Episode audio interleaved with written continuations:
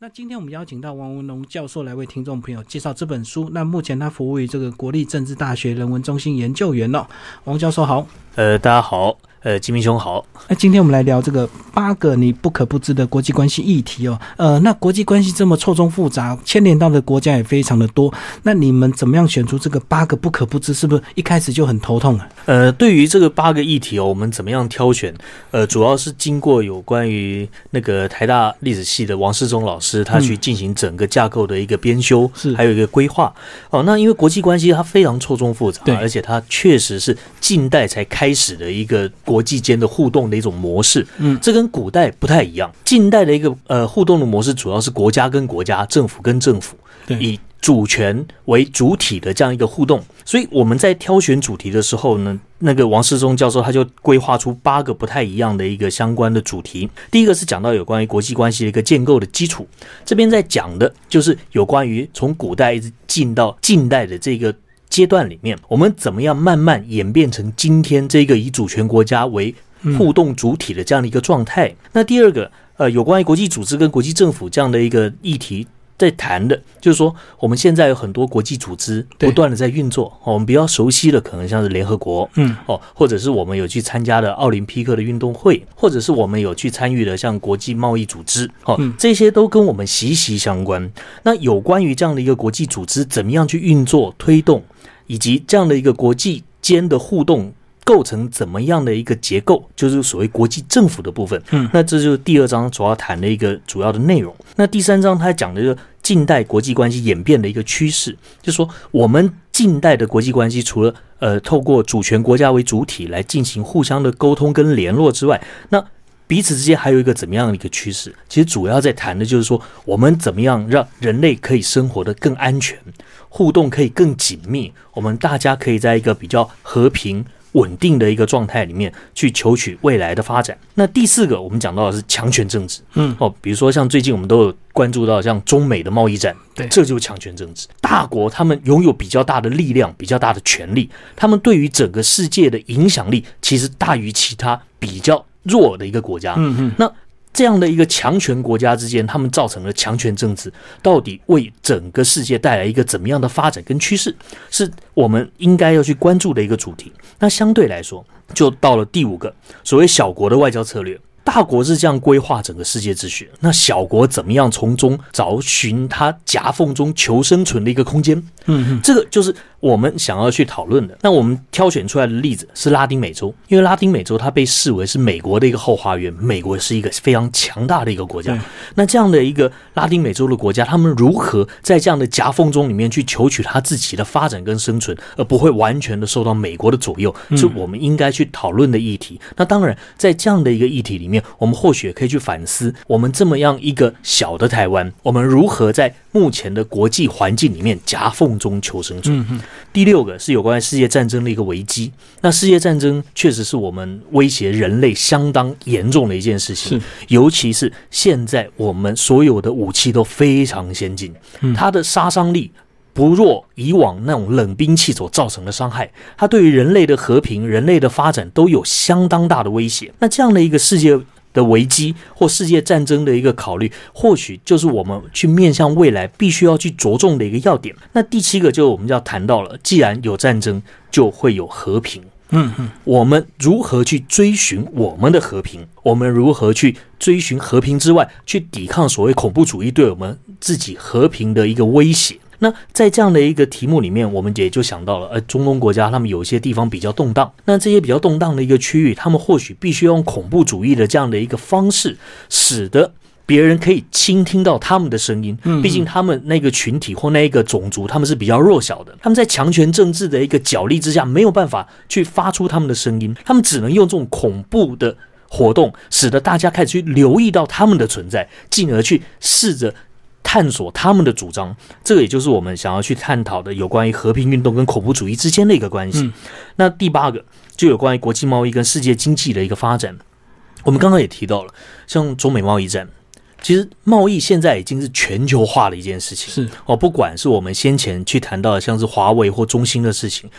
美国对它的封锁，其实也会影响到华为或中兴他们对于全世界供应链的一个影响。嗯，包括像台湾，对，也有许多的厂商，其实我们是华为或苹果或等等国际知名厂商的一个供应商。因为这样的一个贸易战或贸易的角力，对于全世界都会产生影响，包括看起来好像无关的台湾。那国际贸易对于整个世界发展。其实它一开始的目标是希望用国际贸易的一个紧密，使得各个国家之间的互相依赖加深，嗯，造成大家对于发动战争或武装冲突的一个顾虑。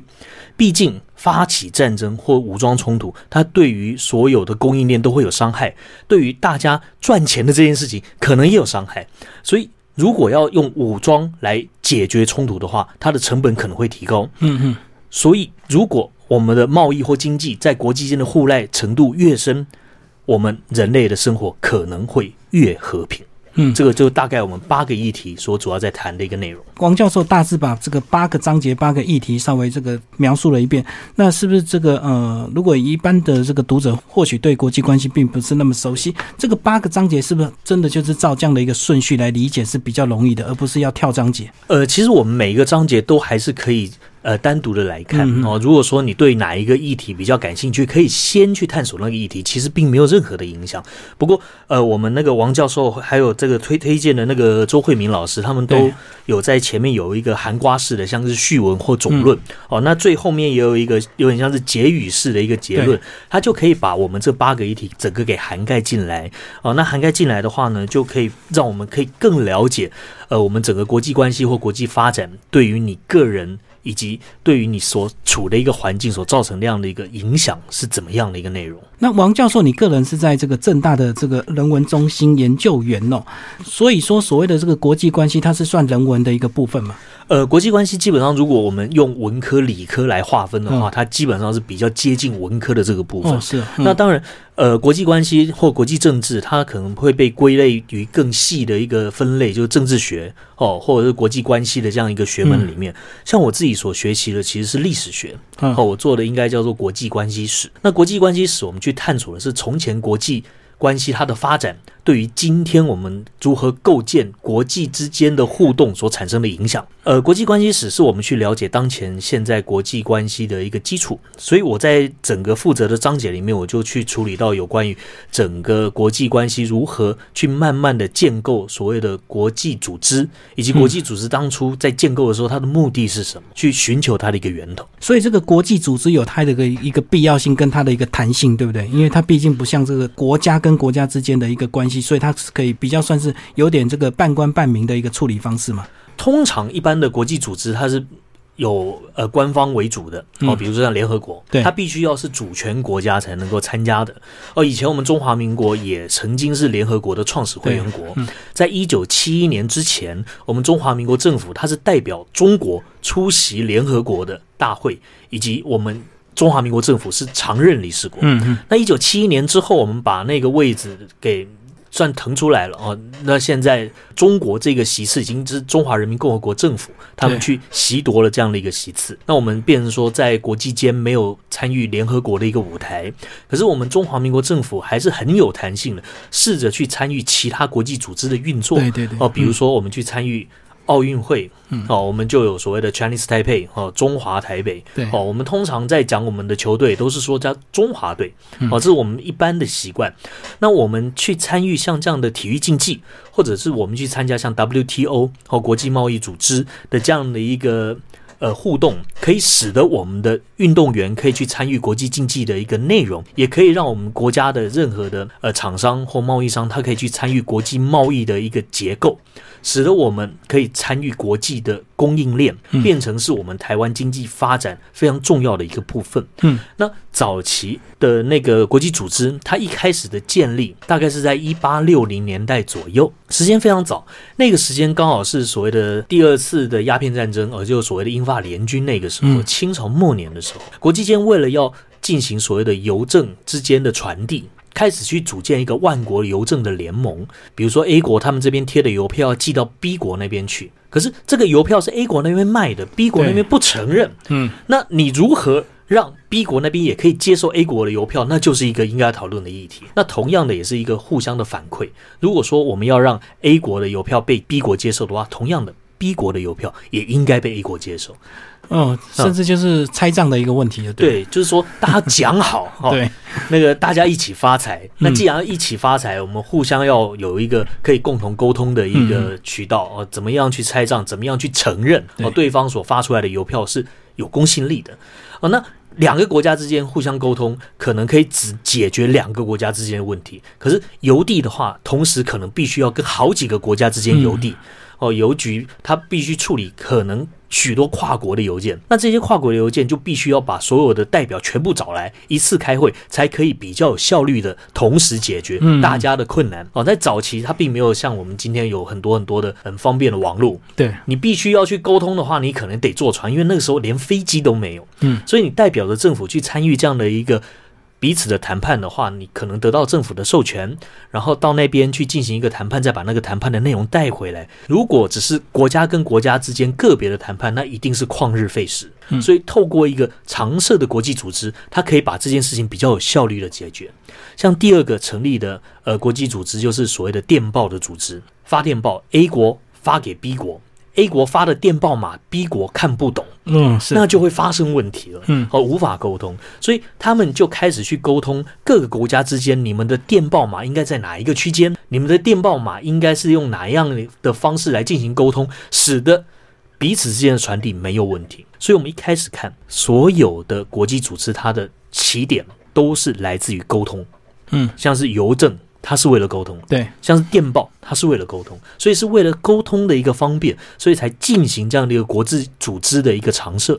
嗯，可慢慢的，随着工业化的一个发展，大家开始去创建很多工业化之后的一些机器，可是慢慢的也发现一件事情，这些机器的使用，有些时候我们并不是只是为了和平的用途。嗯，有些机器它变成是杀人武器、战争的工具。对，像是那个我们所知道的啊，马克沁机枪。嗯啊，机枪它是那个一八零零年末期就已经开始去建构的一个武器。十九世纪末期，它杀人速度非常快，对人类的生存其实带来相当大的威胁。嗯，尤其战争它产生的是一个比较糟糕的一个反向淘汰，比如说身体健壮的人你才可能上战场。对。你身体不好的、精神状况不好的老弱残兵，你反而不能上战场。所以在战场上牺牲的，基本上都是身强体健、精神饱满的年轻人。嗯，那在这样的一个工业化的一个发展底下，大家发现这是对于人类和平跟生存极大的威胁。所以慢慢的，在一八九九年开始，就召开了第一次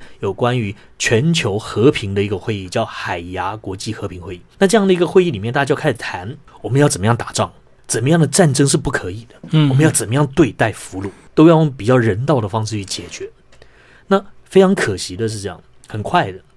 一九一四年第一次世界战大战爆发，对对，这是一个人类文明发展上面非常大的一个挫折。我们发现所有的工业化的成果竟然都放在战场上。我们现在所知道有许多的发明被用在战场上，比如说飞机，嗯，哦，它开始有空袭。哦，你从上面开始丢东西下来，或者是坦克车哦，坦克车也是一次世界大战的一个结果。嗯，虽然战争它可以触发相当多的一个政府的资金溢注到民间或者溢注到创发上面，可它对于人类的和平跟伤害其实非常的大。之后就产生了所谓的国际联盟，大家的目标是干嘛呢？追求所谓的国际和平。哦，那国际联盟大家如果历史还记得的话，哦，一九三一年和九一八事变爆发。嗯。日本他侵占了中国的东北，创建了伪满洲国。创建伪满洲国之后，国民政府这边我们去世界上去进行控诉，我们也向国际联盟进行控诉。那控诉的结果虽然认定日本它是一个侵略的行为，但实际上各个国家对它都束手无策。嗯，因为当时国际联盟它并没有任何可以去制裁日本的方式，甚至它并没有一个常驻的武装可以去保卫。中国被侵占的领土，嗯，所以日本他甚至愤而退出国际联盟，离开了这个国际的大家庭，在国际间独走，也没有遭到太大的一个影响。所以大家对于所谓国际联盟追求国际和平的这件事情产生了相当大的怀疑。那既然这么大的一个怀疑，就使得国际联盟的信誉完全被。打坏。这也就是为什么我们在第二次世界大战之后，我们一定要创建一个新的组织，叫联合国，来取代国际联盟的一个主要原因。而如果我们还有印象的话，国际联盟它没有任何的常驻武力，可联合国有。联合国它是有一个联合国的成员国去组建的联合国武装。嗯。这个联合国武装，它可以去帮助那个被欺负的国家去抵抗所有强权对它的一个压制，所以这也就造就了我们今天联合国的一个主要的形态，以及我们追求和平的一个主要的一个方向。哇，这个呃，王教授把整个这个国际组织怎么样的发展到最后这个变成国际联盟到联合国，这个讲得非常的清楚。那可是或这本书的这个，毕竟这个呃，我们也是给一般读者看，那是不是有些读者他觉得国际关系跟他个人没有关系呀？或者是觉得那个是国家或者是那个是政府的事，跟我们平民老百姓没有什么关系？我想国际关系之所以我们必须要去关照的一个主要原因是这样：现在是一个国际村世界化的一个年代，嗯，你所有在用的东西或在尝试的呃生活里面所使用的那些机器哦，有许许多多里面的素材其实都是国际间各个地方所造成的。嗯嗯，哦，它在这边虽然挂了哪一个国家或哪一个公司的品牌，其实它都是每一个供应链所创造出来的一个结果。对，我们今天。呃，要搭飞机到国外去也都非常方便，尤其我们现在中华民国的护照非常好用。嗯，哦，你到国际间有一百多个国家都是非常方便的，所以这个国际关系或国际的一个状态，及至于个人，其实也都是有影响的，包括你的食衣住行可能都受到影响。嗯嗯，我们有许多的食材或许是从国外进口的，我们有许多台湾的东西。输出到其他的国家或其他地区去，虽然说看起来外面的世界跟我们个人无关，可实际上我们跟整个世界都是绑在一块。那一般就教授你这样的来看，这个国际间出了什么样的问题，大概多久会反映在我们平民老百姓，让他有感？因为有时候这个是需要一些时间发酵，对不对？呃，我想如果说是这样的话，或许要分几个层次哦。第一个。但如果要有感的话，通常是最大的冲突最有感，比如说战争，对，马上爆发了，马上爆发了，立刻产生影响。我们可能从报章杂志或者是新闻媒体上，我们就看到非常血淋淋的画面。对，哦，那个就会产生人心上的一个冲击、恐慌。对。这个就立刻会发生在像股市哦，可能会有反应；对，哦，汇市可能会有反应，或者说我们人民老百姓，我们对于这个地方的关注就会增加哦，会急于个人。那再来就是有一些事情可能是比较缓慢的，像我们最近比较关注的，像中美贸易战，对，好像中美贸易战似乎跟台湾无关，嗯，但是实际上，像我们看到，不管是华为，不管是中兴，哦，或者是苹果。它有许多的供应商，其实都是台湾的厂商。嗯，如果华为受到了呃限制，或苹果受到了限制，其实也是台湾的某一些供应商，它受到了它产业链上的限制。对，也会。对我们个人产生影响，这个影响或许比较慢，毕竟每一个公司它都有它自己的资产。当它开始运转不过来的时候，出现在市场上的反应可能比较慢，可能是几个月之后。对哦，那几个月之后，我们可能在股市或汇市上面才发生发酵的一个结果。可是实际上，它并不是没有任何反应。这个就好像这个华为被禁用，其实华为的这个手机背后，其实还是很多台湾电子业的供应链，就对。嗯，对。那如果这个台湾的产业被影响，那可能你就会被裁员。呃，这个有可能会裁员，或者说，呃，台湾的有些老板他非常睿智的，可能开始做一些事情，像最近我们在报端上有看到，像鲑鱼回流。对对。有一些厂商他发现了，哎，在中国大陆那一边，虽然他有比较低廉的人力，但是因为中美贸易战的关系，使得从中国那边制造出口产生了非常大的一个风险。嗯。哦，那他就宁愿。回到台湾来。重新开设它的一个产线，或者是把厂商移到东南亚其他人力资源比较便宜的地方，嗯，重启炉灶，这个也都是我们厂商很灵活的一个发酵。所以这个有时候这个挂中国大陆生产的东西它出不去，如果是台湾生产的，可能就比较容易，就是这样，厂商就有它变通的一个方式。对。那接下来我们来聊这个，呃，我们知道了这些国际关系的一个重要性之后，那我们了解之后，我们到底能怎么做？就是我们到底有什么地方是我们人民可以做的一个地方，而不是一味的指这个希望政府去改善一些国际关系，包括台湾的一些国际地位这样子。我觉得我们现在呃，一般的人民对于。目前哦，国际上发生什么样的事情，或许关注的不是那么样的多。嗯哦，我觉得有一大部分的责任或许在媒体那边哦，因为呃，有一些媒体他为了要吸引大家的注意哦，吸引大家目光，他在选择一些所谓的国际新闻上面就开始找一些比较逗趣的嗯哦一些新闻，但是实际上国际间发生相当多的事情，对哦，包括饥饿。战争，或者是像我们刚刚讲到的恐怖主义，嗯。我们在我们的国际报道上面，其实很少看到这相关的类似的东西，或者说它的篇幅不够深入。那我们期待我们的报刊或者是媒体，他们可以做更多更多的事情去嗯报道这些东西。那现在我觉得很不错是这样，像 BBC 或或 NHK，他们都有一些中文版的一些页面，他们也有一些可以让我们国内的民众比较容易取得的一些国际资讯。哦，那或许我们的民众，哎，在我们自己国内的媒体没有办法满足的部分，可以试着去透过这些国际媒体的一个眼光，去看到这个世界真正的发展。那另外，我自己在上课的时候也很鼓励我自己的学生去做一件事情，就。去当国际志工，我们台湾有很重要的几个国际志工的组织哈，包括像民间团体的慈济，好，或者是跟外交部关系很密切的国合会，他们都有国际志工，他们的国际志工都是让我们的呃人民或者我们的学生或者替代役，他们到一些比较偏僻需要帮助的地方，其实大部分的世界的实况是那样的状况，嗯，真正繁荣、进步、和平、安定的地方没有那么多。那我们作为一个世界的公民，我们除了透过纸本的内容去了解这个世界的发展之外，或许我们可以再多做一件事情，我们站起来走出去。嗯，我们去看看这个世界到底还有哪里是我们台湾人可以发挥帮助的地方。不管是东南亚、非洲、拉丁美洲，其实都有许多需要我们台湾这边的台湾经验去挹注的一些空间。那我觉得这也都是我们人民老百姓可以去了解整个世界真相的一个橱窗。不过这样的影响，这是需要一些比较长的时间才能够发酵跟影响的，对不对？就是呃，你在国外看到一些东西之后回来，你会改变一些东西，然后你会改变一些行为，但是可能需要。一段时间才会真的对我们自己本身的国家有帮助，或者是对国际社会有一些帮助，对不对？啊，确实是，但是它很重要，它又不能不做。呃，对，它不能不做。再就是，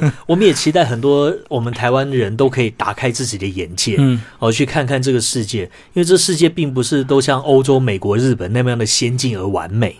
哦，有很多不完美的地方，其实那些才是我们台湾人可以去好好努力的地方。所以，王教授帮我们总结一下这本书。这本书呢，呃，帮我们介绍八个不可不知道国际关系的议题。那照这样的一个理论，这个呃，人类文明、世界历史的演变一直在解决人类的问题。那国际关系是不是照理讲应该越来越好才对？还是有可能它会又变入？就所谓的第三次更大的一个规模的一个战争，其实我们现在很担心会不会有第三次规模很大的战争，但是我比较乐观的觉得这个可能性不大。嗯，哦，原因是因为现在整个世界互相依赖的程度已经非常的深了。是哦，那如果说真的要爆发所谓的第三次世界的大战的话，那可能是人类极大的一个浩劫，任何国家大概都不会冒这么大的一个风险。那再来就是说，现在的人们对于整个国际的状态了解比以前更深了。嗯，我们也有很多很多自己其他国家的朋友。如果说国家跟国家之间发生很大的一个冲突的话，我们也会影响到我们个人在国外的那些朋友们之间的一些关系。那我相信这样都会使得我们对于。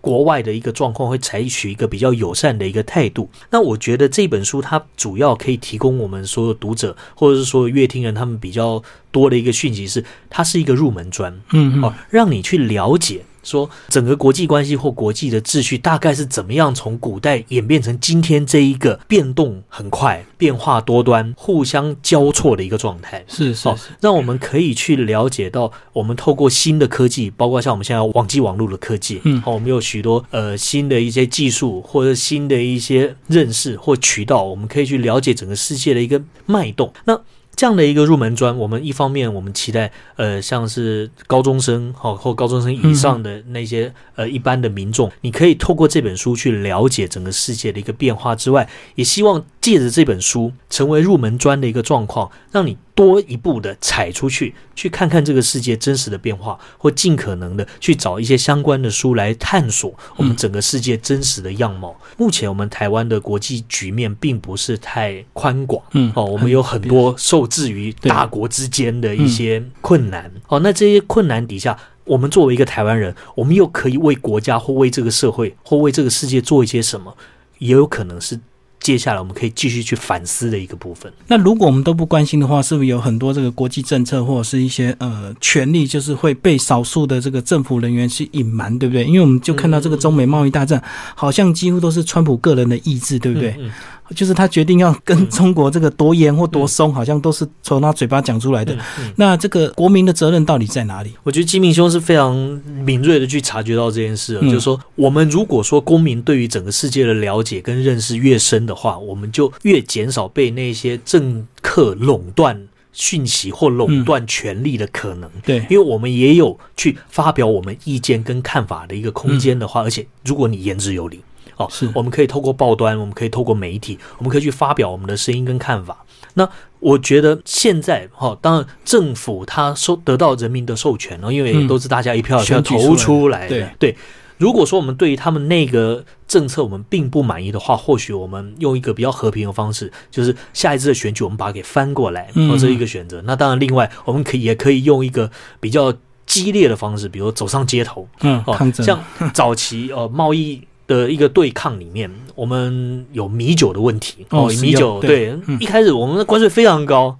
呃，有一些民众就非常不满啊，那他可能就会用走上街头方式去表达这样的一个抗争哦，或者说像我所知道的，日本因为为了要跟美国那边去谈一些贸易上的一个互动，美国就要求他们必须要去对于他们的米的一个市场要开放，可是日本它很重要的是，他们米基本上是他们国内的米，他们并不愿意开放这个市场，所以他们农民也上街去抗争，嗯哦。韩国也有类似的状况，比如说猪肉市场，好像我们台湾也有所谓美国猪的问题，对对，这些都是其实跟我们的生活都息息相关。如果说我们国家的权力者，他借由他的权力去开放了一些让我们的人民百姓可能受到经济伤害或影响的事情的话，我们也可以用我们的声音、我们的主张去提出我们的一个发想。嗯，或者我们去进行我们的抗争，让政府听到我们的声音。何况现在蔡英文总统也说嘛，我们如果说有声音的话，必须要让他知道，我们还可以拍桌子。对对对，哦，他不听你就拍桌子。对对对对，我们还可以拍桌子，我们要让他知道这件事情。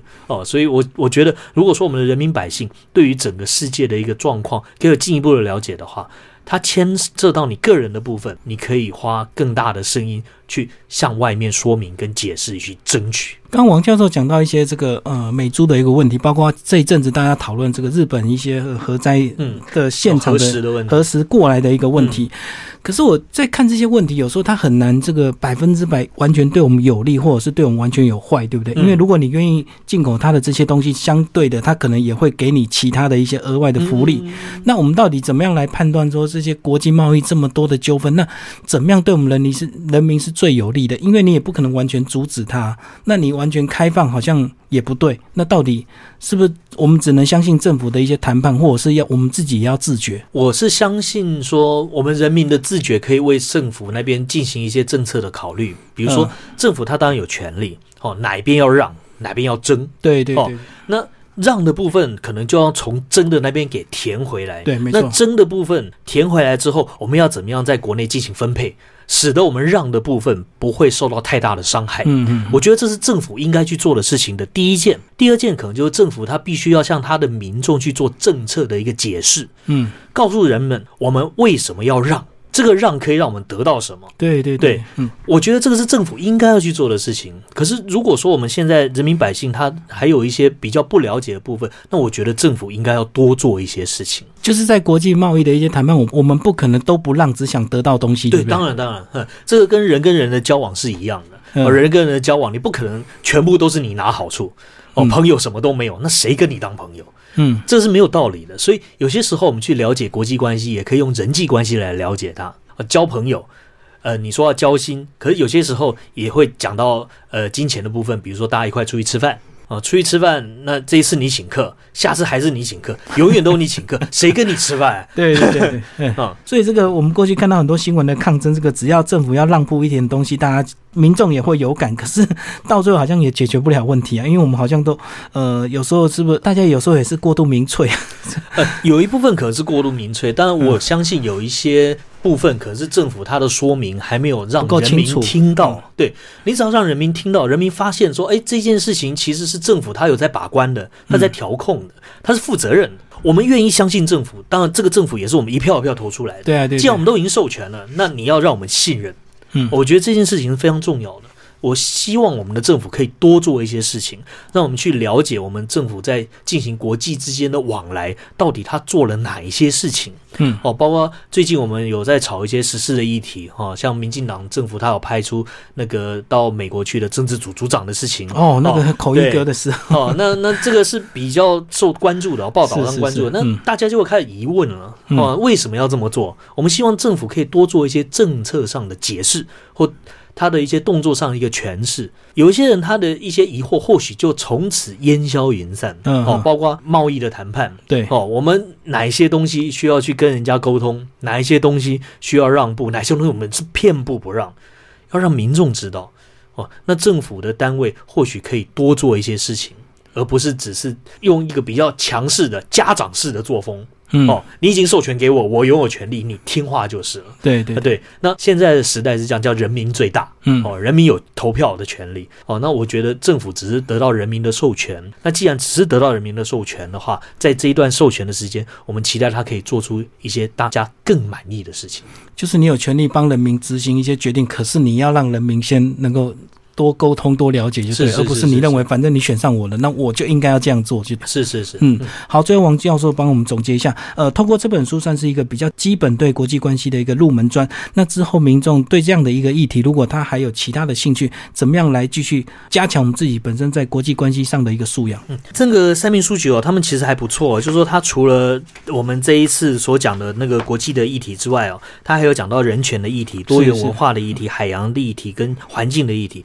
其实这几个事情跟整个国际关系都有关系哦，包括人权，人有一个基本权利，这个跟你自己当然也是有关的。或多元文化，我们如何去尊重各种不同文化之间的一个差异跟认同？海洋的话，到处都有海洋，何况我们台湾是一个四面环海的一个地方哦。那环境的话，任何地方都会接触的。我们大家用的水，我们大家吸的空气，别的地方的污染可能飘过来，我们的地方的污染可能也飘出去。哦，所以所有的这。世界进行式的这个五大议题，其实都围绕着整个国际关系的一个发展。那除了这个之外，三明书局它还有很好的一套书哦，它有那个国别史的书哦，包括像我们在后面有看到像日本啊、哦韩国啊、德国啊等等这些书，他们可以透过一个国家一个国家，他们对于他们自己国家发展的认识，去了解这个国家他们如何在过去走到现在。这个对于我们去认识国际关系也有很重要的一些呃素材，可以从里面去得到一些讯息。今天非常谢谢王文龙教授为大家介绍八个你不可不知的国际关系议题，然后这本书呃是三明书局所出版。好，谢谢。